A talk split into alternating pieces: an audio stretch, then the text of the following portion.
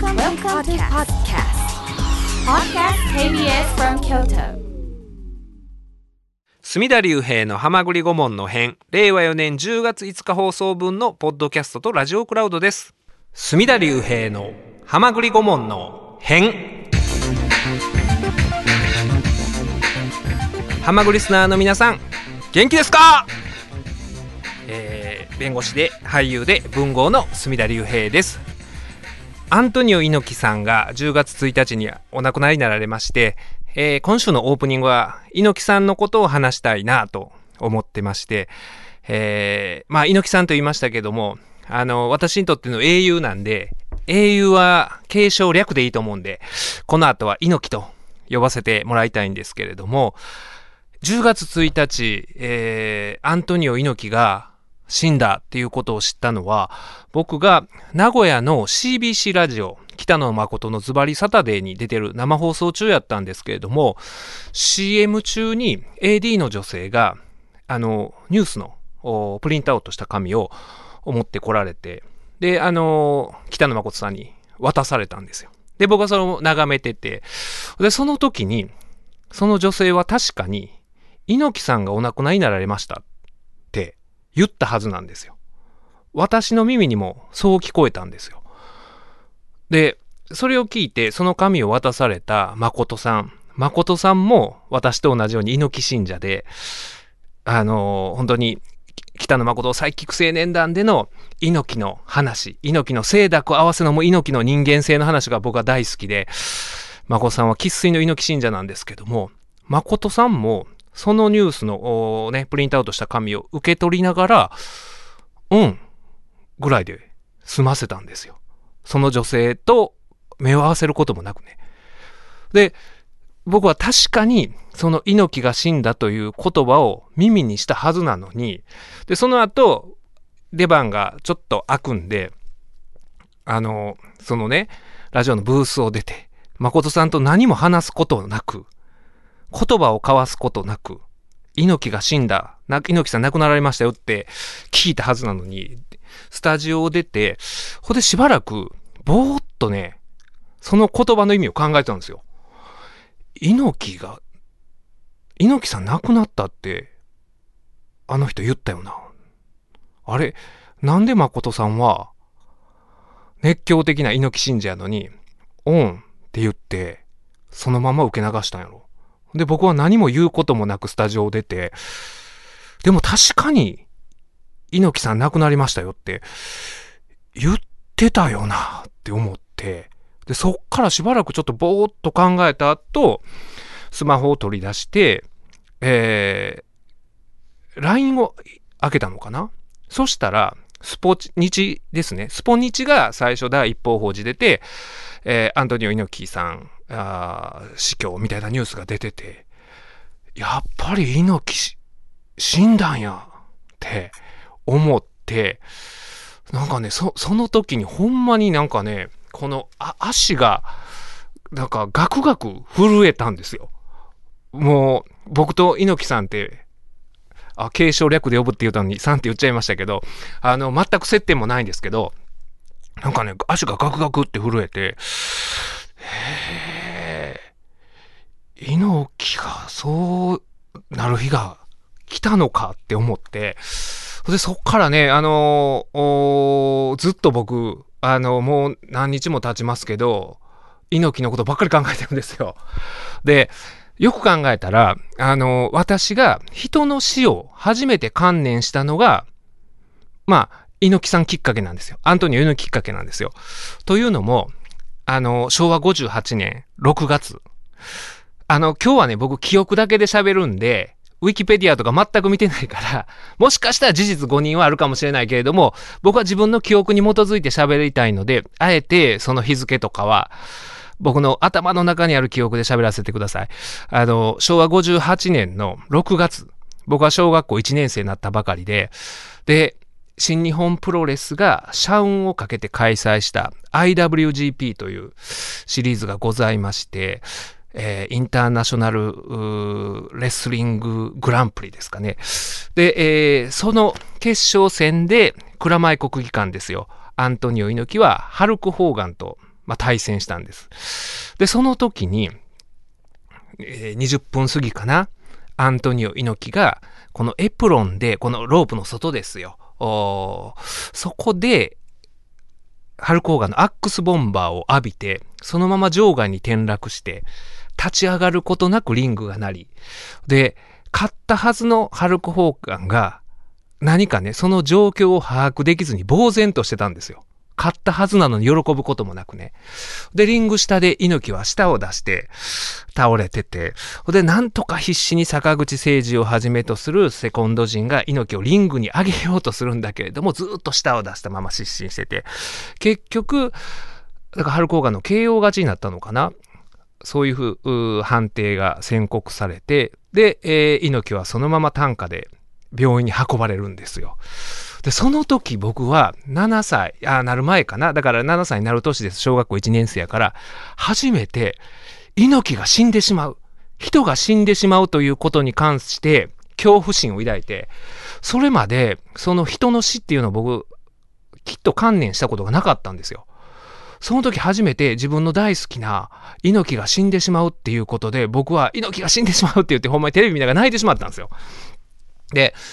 それが本当に、あのー、人の死を、うん、初めて、えー、なんだろうな、そういう感じた時で、そこから、まあ、随分経って、本当に、まあ、アントニオ猪木が、あ死んでしまったわけなんですけれども、あのー、まあね、その、今話したハルク・ホーガンにアックスボンバーを浴びて KO 負けした。っていうこの話も後日談がございまして、諸説あるんですよ。何が真相かわからないですよ。えー、もう20年ぐらい前ですかね。新日本プロレスのレフリーをずっとやってたミスター高橋という人が暴露本を書いたことがあって、その本の中では、あの、猪木はほんま、ね、ピンピンしてたと。で、病院に運ばれたんだ、運ばれて入院したはず。で、でね、その心配した坂口誠二がお見舞いに行ったら、病室のベッドの中はもぬけの殻で、で、猪木はピンピンしてた。それにショックを受けた坂口誠二が人間不信という書き置きを残して失踪した。坂口誠二196センチある大男が失踪したみたいな、そういう後日談を僕は大人になってから聞いたんですけど、普通ね、その、まあ、あその説が仮に正しいとすれば、自分の英雄にとって、まあ、好ましくない言説のはずで、幻滅してもおかしくないんですけども、私は本当にアントニオ猪木のことを嫌いになったことがなくて、そういうエピソードを聞いたら、なおさらなんかね、その猪木というこの清濁合わせ飲む、この底なし沼の人間性というか、そういうことに見入られていく。そういう人が多いんですよ。で、そういう視点をあの教えてくれたのが、えー、ね、その、誠さんとか竹内先生のサイキック青年団の猪木語りだったりとか、井上昭一先生、えー、のね、えー、本の中でそういうこと書いてあったりとか、っていうこともあるんですけど、あの、本当にね、あの、猪木っていうのはそういう人なんですよ。あの、いろんな人を裏切ったはずなのに、みんな結局またね、猪木の元に戻ってくるんですよ。で、あの猪木が亡くなった時に、いや、私がね、そのほんまに、あのー、涙がこらえられなくなったのは、その、えー、かえ、あのね、その後ね、また、昼からも CBC の若狭圭一のスポーンっていう番組出てて、話さないといけないから、まあ緊張がね、ずっと続いた状況ではあったんですけど、で、まあ新幹線で帰ってきて、まあ新幹線の中でも泣くわけにはいかないんですけど、で、京都駅に妻にまあ車で迎えに来てもらって、で、帰りの車の中で、えー、そのね、いろいろ猪木の弟子たちがツイートしてるのを見ると、もう涙が抑えられなくなって、45のおっさんがですよ。でね、前田明。前田明は、同国。いつも黙って背中で語り行動する人でした。猪木幹事と同世代同時代を過ごせたことが幸運でした。とんでもなくお世話になりました。ありがとうございました。長い間お疲れ様でございました。ご冥福を心よりお祈り申し上げます。前田明。で、長州力は、やっと解放されましたね。リングを降りてもあなたは闘魂アントニオ猪木でした。まさに闘魂そのものでした。猪木さん、どうか安らかにお休みになってください。私の中での昭和のプロレス時代、えー、昭和のプロレス時代はこれで終わりたいと思います。が、まだ藤波辰巳選手が頑張ってます。最後まで見届けます。合唱、長州力。で、今の長州のツイートに出てきた藤波辰巳は、えー、16歳で出会い、68歳になった今でもあなたは私のヒーローです。生まれ変わってもまたあなたのそばに、あなたの記憶を胸に今日もリングに上がってきます。心からの感謝と愛と哀悼の意を捧げます。本当にご苦労様でした。どうかどうか安らかにお休みください。ありがとうございました。でね、この最初に読んだ前田明しかり、長州力しかり、猪木を強烈に否定して新日本プロレスを離れ、えー出ていった人なわけなんですよ。そういう人が、また、年をと重ねて、で、自分たちも団体を起こし、で、後輩に、まあ、裏切られというか、あ後輩の離反とかもあり、まあ、プロレス業界ってこう、離合集散を繰り返す業界なんですよ。で、えー猪木の立場を分かったのが、また、年を重ねて、あのー猪木の元に戻ってくるというか、あまあ、その、アントニオ猪木を囲むイベントとかに、えー参加するようになり、で、みんなね、自分が一番弟子だっていう自負があるんですよ。僕はその前田明のあの言葉で一番好きなんが、前田明は痛烈に猪木を批判してたあ人でもあるんですけれども、一方で、あの、他人が猪木の悪口を言うことは絶対許さんと。だからその飲み屋で猪木を否定する人がいたら、わざわざ、あの、やめてもらえませんか？私の師匠ですから。っていうことを言うんですよ。でも自分は強烈に猪木を否定するんですよ。アントニオ猪木なら何をやっても許されるのかっていうようなことを昔 UWF から新日本プロレスに戻ってきた時も言ったりとかして。でもね、その本当に、その猪木さんこの清濁合わせ飲むというか、あの、一回自分から離れていった弟子とかもがまた戻ってくることも受け入れる。まあそういう人やったんですよね。で、僕はあのーそのね、さっき初めて死を観念したのが、まあその昭和あ58年、小学校1年の時って言いましたけれども、あの最初に強烈にこの人に直接会って、会いたい、会ってみたいって思ったのも猪木で、で、ちょうど多分その IWGP で、えー、ハルコーガンに KO された後、で、ほんでしばらく休んでて復帰したぐらいやったと思うんですけども、あの、大久保、京都のね、あの、すごいローカルな話なんですけども、大久保に日がございまして、スーパー。そこに、えー猪木が握手会に来たことがあったんですよ。それもおそらく僕が小学校1年の時やったと思います。で、えー平日やって、僕は学校休んで握手会に行きたかったんだけど、えーね、あの、母が許してくれなくて、りゅうちゃん私が代わりに行ってくるから学校行きなさいと言われまして。で、あの、この話ね、僕、水道橋博士のメルマ旬報のコラムで書いたことあるんですけども、握手会やったらちょっと面白くないんで、サイン会にしてちょっとデフォルメして嘘書いてるんですけど、本当握手会やったんですよ。で、あの、猪木が握手会来てて、で、えーね、あの、僕はだから、うちの母に、猪木と握手してきて、で、その握手した手で、また握手してっていうことを僕はお願いしてたんですよ。で、あの、それをしてもらうために、この関節握手ですよ。関節握手ですら嬉しかったんですよ、小学生が。で、それを楽しみに家から帰ったら、なんかそのお母さんがね、あのちょっとね、子供の目から見て、何か隠し事をしてる顔をしてたんですよね。で、あ、これは猪木と握手しとらんなって思って、んで、ちょっとね、母親に聞いてみたんですよ。お母さんほんまに猪木と握手した？って聞いたら、実はあの、猪木の前にはこう長蛇の列ができてて、その隣に、あの、猪木の付き添いで来てた木村健吾の握手会をしてて、木村健吾と握手をして、木村健吾と関節握手はどうやって言われて、ほんまに、な、あの、木村健吾には失礼なんですけど、泣いてしまってて、木村健吾じゃ嫌だと。もうでも木村健吾のわびさびが分かるまでに、まあまだ小学校やかなってなかったんですよ。中学高校と年を重ねたらこの木村健吾というレスラーのね、フィニッシュホールドが稲妻レッグラリアートっていう技なんですけど、まあ見るからに、あの、破壊力のない、説得力のない技で、で、あの、ちょっとね、顔が狭間寛平さん似てるんで、大阪府立体育館大会とかやったら、絶対ヤジで、かいのとか言われるね。そういう人やったんですけど、まだそのわびさびが、剣吾のわびさびが分かるまでには至ってなくて、で、あのー、僕は猪木に会いたかったんですよね。で、次に猪木に会おうとしたのが、ちょっと時間が空くんですけど、僕は中学に入って1989年、時代は平成になりました。で、猪木さんは今度は参議院議員選挙に出るわけですよ。スポーツ平和党を結成して。で、えー、それで、あのね、全国を暗記してはったんですけど、選挙運動で。で、どこで見たのかな？何か、東スポ、こっちでいう大スポですかね、書いてあったのか、えー、ある日時に京都駅に来ると。あ、日時じゃなかったかな？日付しか書いてなかったと思うんですよ。どっかで僕は見たんですよ。あの、アントニオ猪木が京都駅に来る。それがちょっと八丈口やったのか、烏丸中央口やったのかまで記憶してないんですけど、僕はだから、えー、行ってたから、ね、あのー、その日僕は京都駅に行ったから、多分休みの日やったと思うんですよ。学校サブるほど、そのね、中1の時はまだそんな勇気がなかったんで、で、もう朝から晩まで一日僕京都駅にいるほどには猪木が好きでしたね。猪木に会いたくて、朝から晩までいたんですけど、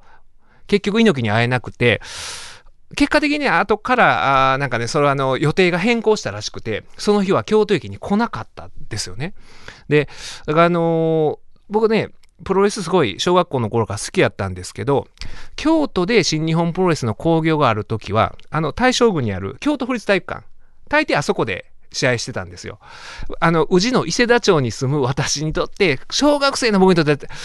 遠出やったんですよね。あまりにも遠出で、あのー、生での観戦が小学生の時はできなくて、で、中学校入ってからもう府立体育館に近い落成中学行くようになったんで、もうそっからは毎回府立体育館で新日本の講義ある時は行ってたんですけども、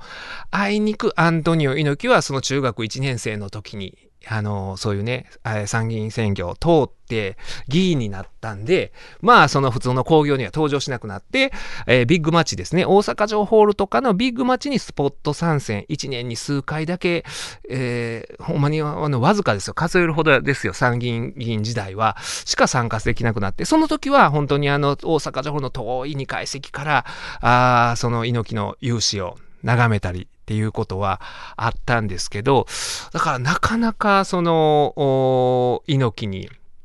会えぬまま、あ僕はずっと、えー、ね、その願いが叶わない時がずっと続いてたんですけど、ただ、あのー、自分の中にね、その、僕はだからね、子供の時は本当にアントニオ猪木のような、あのー、英雄になりたかったんですけど、でまあ、英雄にはなれなかった。なれなかったけど、その、あの、猪木イズムというか、これはね、あの、僕だけじゃなくて、ほんまに、あの、何十万人、何十万人、もっとかなな、その単位で、ああの、小さいね、小さい小さい、わずかな猪木イズム。アントニオ猪木が、ね、モハメド・アリと試合をしたような、そんな大それた猪木イズムは誰も真似できないけれども、小さな猪木イズムっていうのが、あの、プロレスファン、猪木ファンには植え付けられてて、で、僕は本当に、あの、そ、それに突き動かされて、動いたんやろなっていうのが、あの、小さな、あれですけれども、まあ、いくつか若い時はあったなって思うんですよね。あのー、それこそ、そういう巨人師匠の弟子になった時も、自分の中での小さな猪木イズムを発動させたと思うし、で、あと覚えてるのは、あの、猪木は1998年、えー、4月4日ですかね、東京ドーム大会で引退して、まあ、引退試合の模様も、あの、追悼番組、当日、亡くなられた日に流れてましたけど、その時にもその引退試合、えー、の模様がね、やってましたけど、その時ね、私大学4年、4年生、4回生やったんですよ。で、僕は当時4回生から司法試験受け始めてたんですけど、で、その時に、あの、卒業後の身の振り方について結構考えてたんですよ。あの、結構僕が入ってたゼミが、そういう、まあ、司法試験受ける友達とかが多くて、その中の多くが大学院に進学するってことを言ってたんですよ。で、僕もそれも一つ視野に入れてたんですよね。で、大学院に行くって言ったら、まあ、研究目的のように思われるかもしれないですけど、あの、僕らのその仲間内ではそうじゃなくて、なんというかな、その司法試験の、あの、受かるか受からへんか見極めるための猶予期間を伸ばすような、その、大学4年からみんな受け始めてたのかな。その1回で見切りをつけるには、ちょっと、うん、難しくて、その判断がね。だから、なんとかあの大学院の2年間、え勉強して、その上で、ああ、これは無理やってなったら、例えば他の、ね、資格試験やったり、えー、公務員試験やったり、あるいは就職したり、みたいな感じでしようかなっていうような風潮が、僕の周りにもあって、僕自身もちょっとそういうところそういうふうに思ってたとこがあったんですけど、でもあの、引退試合の時に、あの、有名な、あ猪木の言葉ですよ。僕はテレビで見てたんですけど、だからあの、ね、僕、立命館の同級生の、今新日本プロレスのエースの棚橋選手とかはもう、ね、夜行バスかななんか乗って、あの、東京ドーム行ってましたよ。でもあの、僕はテレビで見てて、猪木が、この道を行けばどうなるものか。危ぶむなかれ。危ぶめば道話。踏み出せばその一足が道となり、その一足が道となる。迷わずに行け。行けばわかるさ。ありがとうとね、猪木が絶叫するのを聞いて、あ、これは迷ったらあかんと。危ぶむなかれやと。僕は思ったんですよ。あの、自分は子供の頃からアントニオ猪木を見ていた人間が、その司法試験受かるか受からないか、あーなんかね、そういう自分の中でなんかあ判断する猶予期間を延ばすために、研究目的大学に行くっていいですよ。じゃなく、そういう、うん、なんか、モラトリアム期というか、そういうのを引き伸ばすために、うん、大学院に行くことは、勝負を逃げてるんじゃないか。これは猪木イズムに反するんじゃないかっていう判断をして、ちょうどね、あの、その猪木の引退試合の数日後が、大学院の出願の締め切りやったと思うんですよ。内部生にとっての。でもそれを あの、僕は出さんとこうって思って、結局出さないという判断をしたのも、小さな小さな猪木イズムで、で、えー、その後ですよ、僕はずっと、あのー、猪木に会えぬまま、あだったんですけど、一度だけね、その、僕はあの、うん、子供の時、小学校1年の時に握手会行きたかったけど行けなくて、ね、母の勝子の関節握手すら叶わなかったって言いましたけど、一度だけ本当に猪木に握手をしてもらったことがあって、それはね、あの、僕の記憶では、えー、2001年から2002年になる、なった時かな。2001年で大晦日。ほんで年が明けて2002年になった。2002年の正月ですよ。あのー、私の友達の鈴木敏夫っていうね、千代院の中のお寺のやつがおるんですよ。うん。お坊さんやけど、今ね、あの、ドクター、お医者さんもやってるんですけど、で、彼が、まだ、彼も学生であったかな、あのー、正月に、あのー、僕に電話してきて、えー、今、なんか、地温品に猪木来てるぞ、と。僕がプロレス大好きな知ってるから、言ってきて、で、えー、僕はね、当時、あのね、このラジオ出てもらってる、えー、ね、西九の大将、長谷川さん出てきてもらってますけども、その西九の近くです。中京区のたこ焼く市の、あの辺のマンションで一人暮らしをしてたんですよ。で、えー、そのね、一人暮らしのマンションに自転車置いてたんですけど、もう正月、もう正月か僕そこにいましたね、実家に帰らんと。で、その自転車を乗って、もう千代院まで思いっきり走らせて、必死で、猪木を探そうと思って自転車をこいだん覚えてるんですよ。だから2001年だから僕は24歳やったんですかね。で、あの、なんでそんなに必死で自転車を、やっぱね、あのペダルをこいだかっていうと、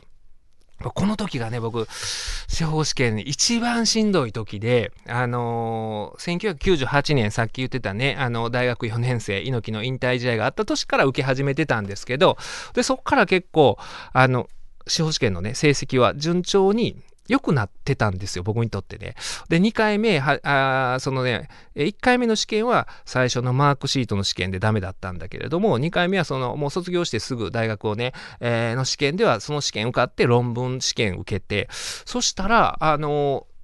A から G まで評価ついて戻ってくるんですけども、僕あの、総合 B 評価とかって結構ええ成績やったんですよ。で、あ、これはあと1年頑張ったらいけるなとか思って、それがに3回目が2000年の受験かな。で、えー最初のマークシートの試験は受かって、で、論文試験。で、えーね、もう、その前年でもう結構いい成績やったから、あとはその成績を維持して、うん、その精度を上げたら受かるぐらいに思ってたんだけど、まあ結果的にまた落ちて、かつ論文試験の成績は B から D にまた後退して、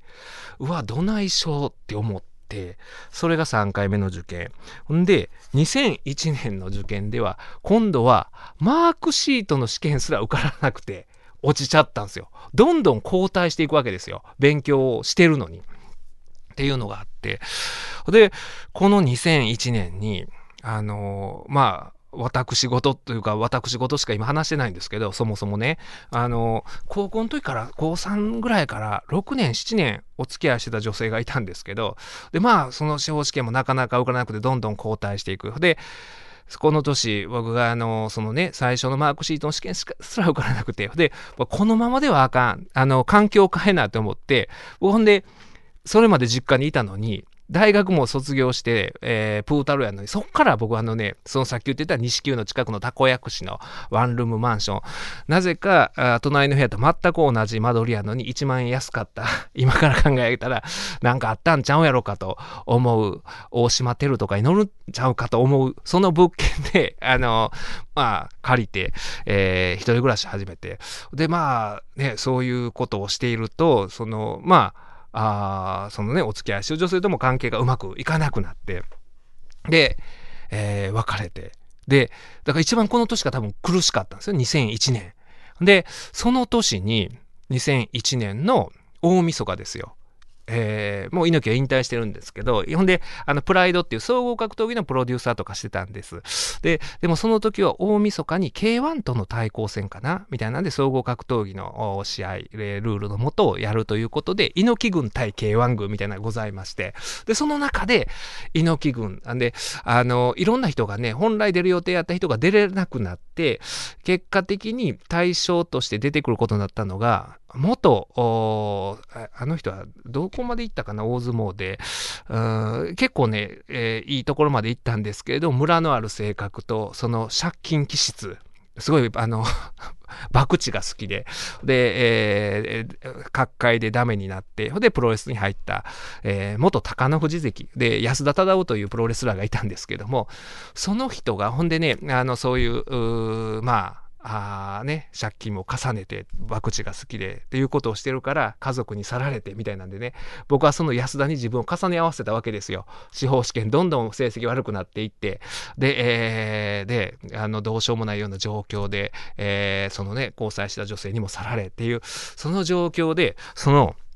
あの、安田忠夫は、ジェロム・レバンナっていうね、K1 の、あ強豪と総合格闘技の試合で、えーするわけなんです。で、それで、まあ、大方格闘技ファンは、えー安田がね、安あのジェロム・レバンナに KO 負けするやろうなと思ってたんですが、なんと、この安田がギロチンチョークという技で、えージェロム・レバンナからタップを奪うんですよ。で、まあ、その後、試合後、離れ離れになって、えーその父親の元を去っていった娘を肩車かなんかしたんちゃうかなみたいな、あの、ハッピーエンドがあって、それを見て号泣して、で、なんかね、自分に重ね合わせた部分があって、で、えーすごいなんかね、その時に、あの、安田忠夫に勇気づけられたんですよ。で、年が明け、そのお正月、鈴木敏夫からさっきの電話がかかってきたわけですよ。それは僕は必死で猪木、その安田を起用して、えー猪木軍を、ね、猪木軍全体では、あ負け越してたかもしれませんけれども、最終的にだから猪木軍が勝ったようなイメージが僕は残ってます。で、あの、猪木にお礼が言いたくて、必死で自転車を走らせて、で、治温について、でも、探しても探しても猪木はいないわけですよ。で、だいぶ探したね。あのー、うん結構時間経ってたと思います。で、あいないいないいないなって思って、随分時間が経って、諦めたぐらいの時に、あの治温院の門の、大きな門のところに、なんか大きな車が止まってね、そこに、なんかね、色いっぱい人が現れたんですよ。で、取り巻きに囲まれて、アントニオ猪木が車に乗ろうとしてたんですよ。で、僕は自転車を止めて、走って行って絶叫しましたね。猪木さん!猪木さん!猪木さん!って言って、で、あのー、猪木さんが足を止めて、で、あのー、猪木祭り感動しました。つって、こう、あの、握手さ、握手してくださいって言って、ようやくその猪木に握手してもらって、っていうのが2002年のお正月なんですよ。でね、で、その年に僕、ついに司法試験受かったんです。って言ったら、いい話なんですけど 受かったのはその4年後という。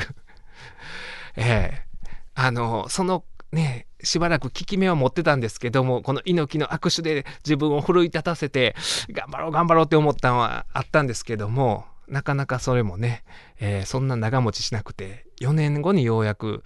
受かったんですけど、で、あのー、僕はね、もう今45歳、46になる年なんですよ。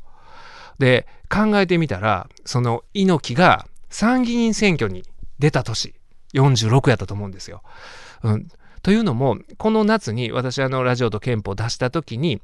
本の中で新日本プロレスのさっき言ってた棚橋選手と一緒にあの写ってる写真を、まあ、掲載してるんですけど、最初もう当たり前のように 許諾も得ることなく載せようとしてたんですけど、よう考えたらね、今、あの新日本プロレスの選手って、アミューズと契約してるんですよね。アミューズがマネジメントしてるのかな。ちょっとアミューズとかって結構いろいろ言うてくるんちゃうかな とか思って、あ、これはちゃんと許諾得といた方がええなとか思って、ただちょっとアミューズ経由で、えー、お願いすると、本人になかなか伝わらへん可能性もあるから、直接棚橋選手に連絡して、ちょっとあの本出すんやけど、この写真使ってもいいって言って、あ、全然いいけど一応確認しとくね。とか、なんで、あ、あ全然問題ないよって返事くれて、で、その中でしばらくやりとりしてる時に、あのーまあ、棚橋はいまだにグッドシェイプを鍛え上げられたカードをキープしてるわけですよ。ですごいな、46で。で、まあ今年の夏も暑かったんで、もうほんまにね、僕事務所から、えー、歩いて近くの郵便局、50メートルほど郵便局行くのもしんどいのに、ようリングの中でもうライトがね、あんもう照らされて、テレビのカメラもありますよ。でも、えー、あのライトで照らされたらもう体感温度何度かなっていうところで何十分を戦う棚橋君はすごいなっていうの、あの、思いがあるから、やっぱすげえな、もう俺ら46なの年やで、みたいなやりとりしてる中で、そう考えたら、46って、猪木、あの、まあ、棚橋選手は新日本プロレスの人間なんで、その人に対して言うときは僕は猪木さんって継承つけて言ってるんですけど、猪木さんが参議院出た年よなと。わあ、その年に僕らなってんやな、とか思って。で、棚橋選手は、今、自分はもう一花咲かせるよ。G1、G1 っていうリーグ戦があるんですよ。夏のね、えー、新日本プロレスの一番、えー、大きい、大々的全国を回っていくリーグ戦があるんですけど、G1 頑張れよ、隅田君、みたいなね、ことを言うわけですよ。46なってる今も。もう一花咲かせるよみたいな来るわけですよ。まあ、LINE がね。でもね、あのー、僕は正直、そのね、さっきは今まで昔を振り返ると、自分の中でのわずかな猪木イズムをね、発動させることはあったと思うんですよ、若い時は。でも今、45になって、えー、猪木さんはそこからまた新しい人生をね、そのね、議員になって歩んでいったわけですけど、もう僕はね、もうしばらくここ何年も小さな猪木イズムさえ発動しない現状維持、現状維持みたいなね。で、あの、これからもそうやろうなと。うん、もう自分の中に猪木イズムのかけらもなくなっちゃったんですけど、でもやっぱりその、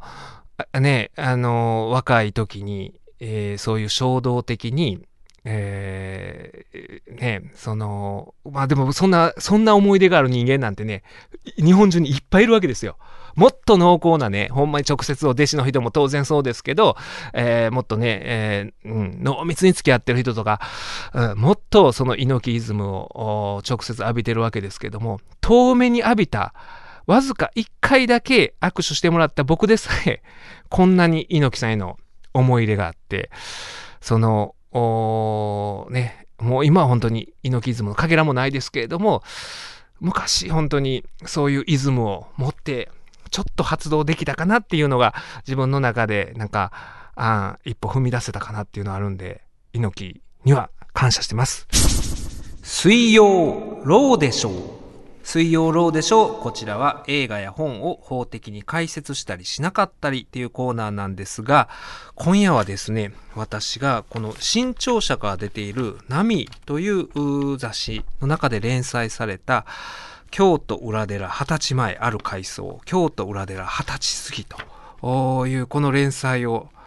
大変興味深く読ませていただきました。えー、作者のバッキー井上さんにお越しいただいております。あどうもこんにちはバッキーですこんばんは。あこんばんは バッキーさん、バッキーさんすいません。あの、長らくお待たせして、とうとうと猪木の話ですいません。いえね猪木さんはやっぱりもうびっくりしましたねあーババッキーさんとかもアントニオ猪木ズバリ世代ですか？そうですね。もう小学校中学はもうねもうずっと猪木さん猪木がね。猪木。はい。えー、ババ派というよりも猪木派でしたか、バッキーさんも。弟はねば馬場が好きやったんですけど、はいはいはい。僕はやっぱりあのちょっと僕もしゃしゃくれてるので あの昔からちょっとシンパシーをものすごく感じてました猪木の顎に。はいはあはあはああの、ちょうど追悼番組でも、モハメド・アリにペリカンとかって言われてましたね記者会見で。えーああの、バッキーさんは、え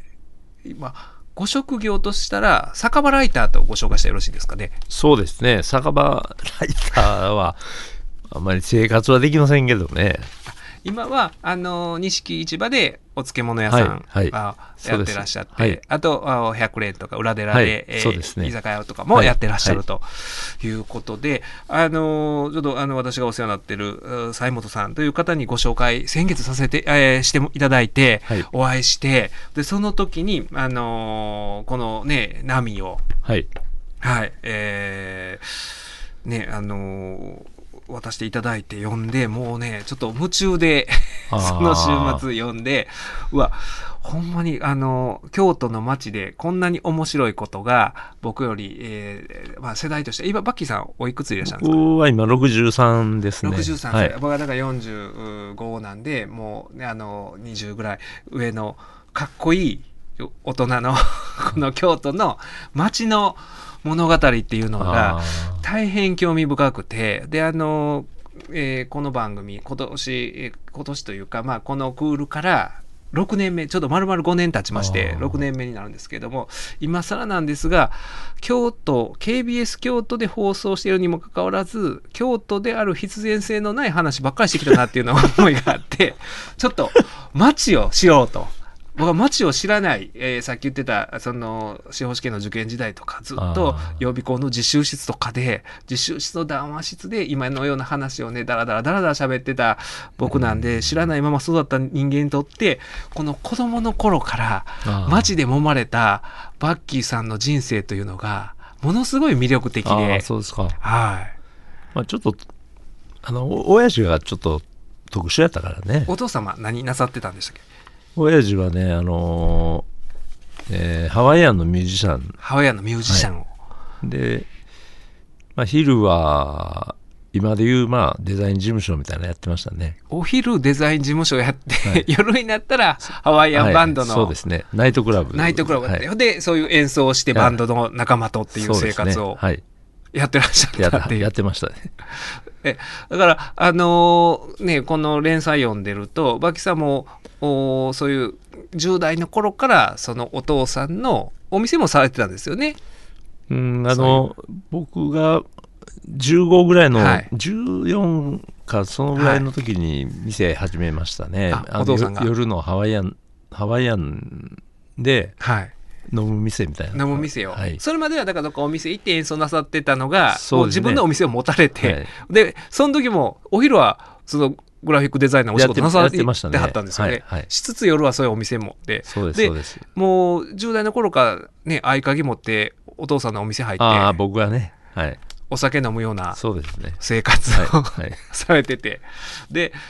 そのねやっぱりお父さんがそういうねあのハワイアンのバンドやってうん。っていう。であのお母さんもそういう夜の街の方やったんですよね。そうですね。まああのまあうちの親父があの、えーバンドナイトクラブはい。まあ、ベラミとかあのあのメトロとか,、はいはいはい。なんかそういうとこでやってたみたいですけど、ええ多分まあ僕が生まれる前に、はい。あの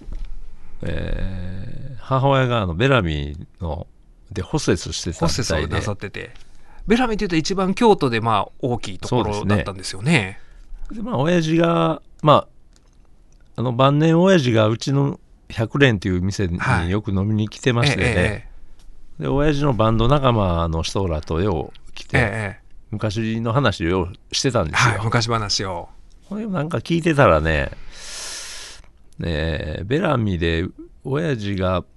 バンドで出てて、はい。その時まあホステスで綺麗やったうちの母親が、えもうなんか、まあ、バンド仲間曰くあの親父のことをおーちゃんって呼んでたんですよね、はいはいおーちゃんはまた仕事したみたいな。仕事をしたって。仕事したみたいな。まあそれで僕できたんちゃいますでもあのそういう本当に夜の世界のサラブレッドですよねバッキーさんは。サラブレッドいうかねこんなんかかなんけどね。いやでも本当にそそれでもう10代のこと頃からじゃあそのお父さんがそういうハワイアンのバンドとかなさってたらもうお家には常にいろんな音楽が流れっていうような。そうですね。はずっともう家にずーっとハワイアンとかジャズがかかってましたね。もう小さい頃からそ小んなに親しんで、ね。はい、でご自身もだからあのもう早い段階でそういう昔はジャズ喫茶っていうのがあったんですか？いやあそれはねもう僕が高校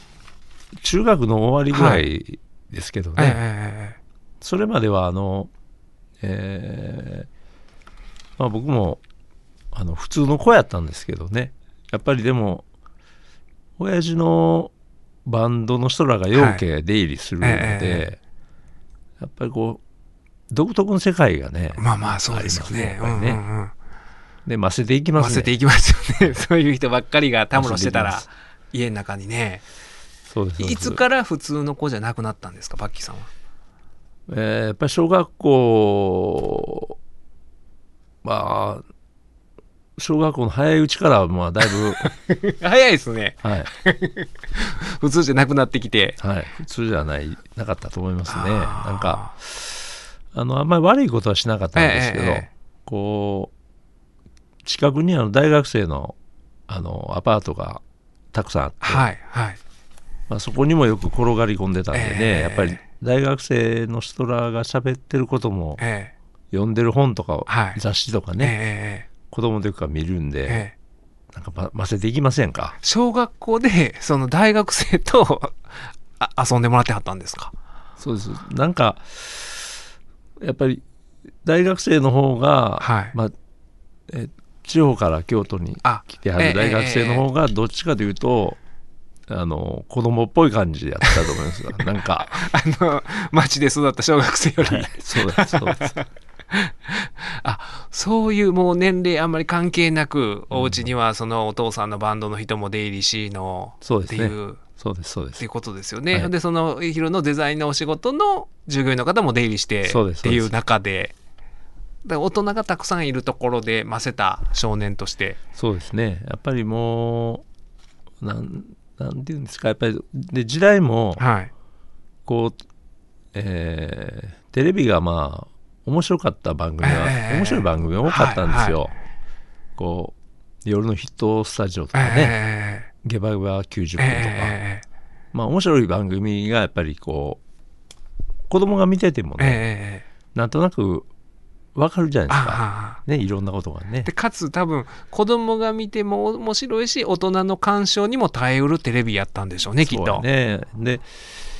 11PM とか僕ら見てても、はい。まあ小学生低学年でもなんとなくわかるんですよね、ええなんかね、ええ何がいやらしいことなのかとか。まあせそういう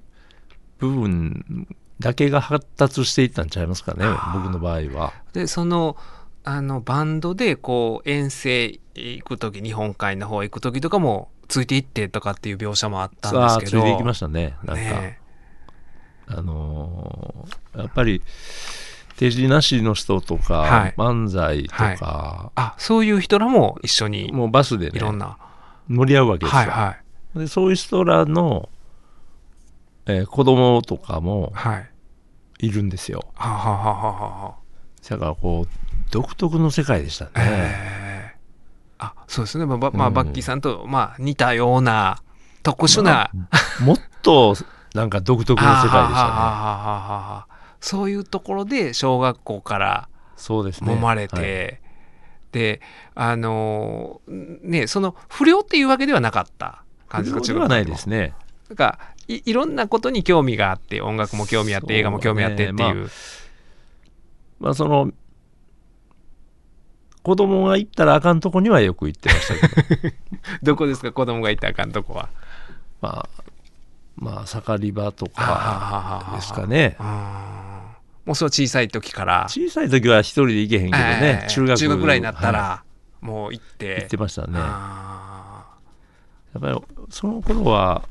70年代やったからお音楽とかもものすごい入ってくるんですよ、あーいろんな音楽がね。あもう新しい音楽が。忙しいんですよあれ本当に。い 勉強してる場合じゃないですよねそんな。ろんなとこ行かなあかんいろんなとこ行かなあかん。そうどどういうとこなんですか？盛り場その当時出入りなさってたのは。まあ、僕はまあ、えーロック喫茶とかはいによく行ってますけど、ロロック喫茶っていうのがあったんですか？いっぱいありましたあよー。そのビートルズだけしかかかかってない、はいはい。あのお店とえか、ええーまあハードロックばっえかりとか、えブルースばっかりとはかね、いはい。い、っぱいありました、ええ。もうそういうとこをもうあの中学ぐらいから。まあ中3ぐらいか中らですかねもうでも中3ぐらいから行ってらっしゃったんですか？行ってましたね。それは木屋町とかその辺に木屋町とか。ああそうですそうです。でもほんまに早熟ですよね。そのもう中3ぐらいからその木屋町に出入りしてるっていうのは、おまあしゃあないですわね。行きがかり上や行きがかり上そうなんですよ。あのバッキーさんのこの連載でもよく出てくる言葉でフレーズで行きがかり上っていうのが僕はすごいなんかあの安堵する言葉で。ちょっとねあのねえー、成り行きではないんですよ。な成り行きと行きがかりの行きがかり上の方がちょっとハードボイルドなん でででちょっとなんかしゃあないなみたいなとこが入ってるんで行きがかり上はしゃあない。成り行きっていうのは何もかん成り行きはまあ成り行き成り行き。でまあまあ男子師匠とかもね、成り行きってよう言うてはりましたけどね、ええでもあの 行きがかり。行きがかり。上。そういうところに。なんかねあのまあ2日3日連続でこう深酒して、はい。もう今日はもうあまり飲まんと帰りたくないなええ帰りたいなって思う時あるじゃないですか、ありますあります。でそういう時にちょっと一杯だけ飲んで帰ろうと思って、あの店に入ったら、はい。先輩がいてうん「おおバッキー」とか言われてね、えちょっと付き合いやとかえ言われえ。たらね、そそういうそういうとこはこうなんか嬉しいけどい嫌じゃないですか。ああちょっとつら辛いけど嬉しいっていうかなんかね両面ありますよね。両面あって。うん。うんうんそういう時にまあ行きがかり上みたいな感じじゃないですか。でも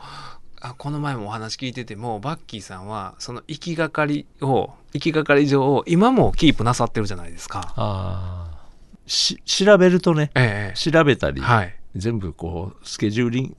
まあスケジュールはまあ立てますけど、えまあの飲みに行ったりご飯食べに行く時に、えええまあ、あのあんまり予約していくのはねちょっと面白ないなと思ってます。かっこいいですね。ね今まずねどこを予約するかみたいなばっかりねみんなスマホいじってなんか食べログ見てみたいな中で